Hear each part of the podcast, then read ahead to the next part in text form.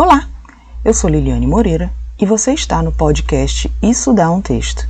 Aqui, o foco é o nosso extraordinário cotidiano, que tem muito a nos ensinar. O tema de hoje é o que revelam as dedicatórias.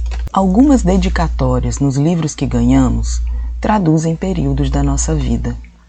São como um código decifrado somente pelas pessoas envolvidas.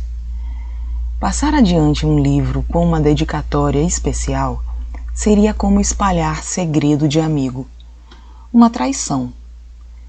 Um dos que guardarei para sempre é Mar Sem Fim, o que narra a trajetória da primeira volta ao mundo do navegador brasileiro Amir Klink. Este título não veio à toa para mim.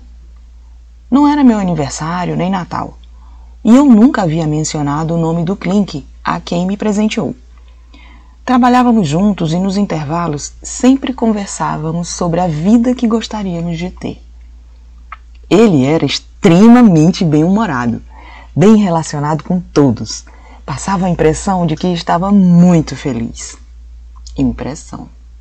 A mim, confessara o tédio que sentia por trabalhar em algo aquém do seu potencial. Suas palhaçadas eram úteis para darem a si próprio um pouco de graça à rotina sem graça. Em um dia qualquer, ele chegou à minha mesa com um livro sobre a jornada do navegador que deixou esposa e duas filhas pequenas em terra firme do Brasil e viajou sozinho durante cinco meses por mares da Antártica, considerados os mares mais perigosos do planeta. A viagem não foi decorrente de contratação de serviço ou projeto de trabalho. Foi uma aventura que ele quis realizar, solitariamente, para sua reconexão interior, conforme ele descreveu sobre o dia do seu retorno. Ele disse: Não era a sensação de uma batalha ganha, de uma luta em que os obstáculos foram vencidos. Muito mais do que isso, era o prazer interior de ter realizado algo que tanto desejei, de ter feito e visto o que fiz e vi. Na dedicatória que meu amigo fez para mim, outra citação do navegador. Para se chegar aonde quer que seja, é preciso, antes de mais nada, querer. Pior que não terminar uma viagem é nunca partir. Perceba a sutileza deste trecho pensado em um livro de 300 páginas. Depois das aspas do Klink, ele finalizou por conta e risco. Boa viagem! Qualquer pessoa que lesse esta dedicatória num livro sobre viagem imaginaria que eu estaria prestes a pegar o primeiro avião com destino à felicidade. Mas a viagem ali era simbólica. Só nós entendemos.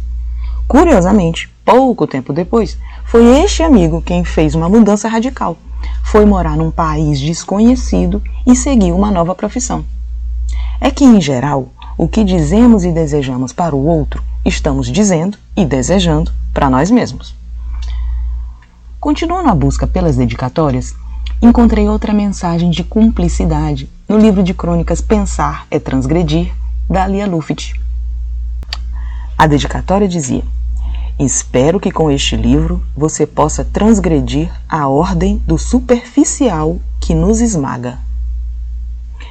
Existe um pouco de mim aí nesta dedicatória, mas o nos também abraça quem presenteou.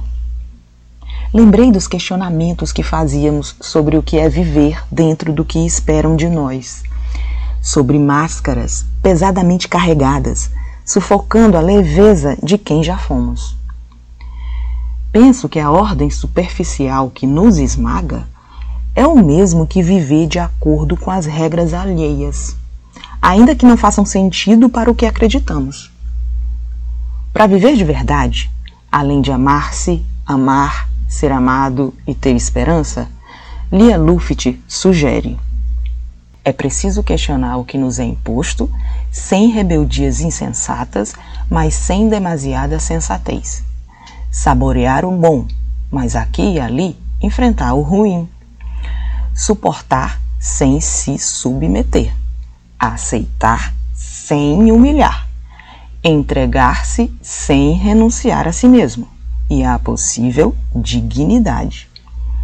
Sonhar, porque se desistimos disso, apaga-se a última claridade e nada mais valerá a pena. Escapar, na liberdade do pensamento, desse espírito de manada que trabalha obstinadamente para nos enquadrar, seja lá no que for, e que o mínimo que a gente faça seja a cada momento o melhor que afinal se conseguiu fazer. Continuei abrindo livros. Prestei atenção em alguns títulos. Por vezes eles já trazem a mensagem que precisamos, como Apenas Respire, que ganhei de uma amiga querida e que não tem nada a ver com asma ou rinite. Foi assim também com o livro que ganhei quando meu cachorro morreu. Chicó era cuidado como um filho. Eu o chamava de presente tal sua sensibilidade quase humana. Convivemos durante 14 anos e continuo tendo por ele um imenso amor. Vendo minha tristeza após seu brusco falecimento, vítima de um inofensivo chocolate amargo, só depois eu soube que chocolate age como veneno no organismo de um cão. Uma amiga me deu um livro, sem dedicatória, ao desembrulhar o presente, o título saltou: Deixe-me partir. Com fundamentos da doutrina espírita, o livro explica que quando nos apegamos demais às lembranças dos seres queridos que partiram desta existência, podemos atrasar a evolução deles. No capítulo sobre os animais de estimação, consta que após a morte do animal, o princípio inteligente que havia nele é imediatamente utilizado para animar novos seres. Sorri ao imaginar Chicó animando um novo ser e deixei Francisco de Assis cuidar dele.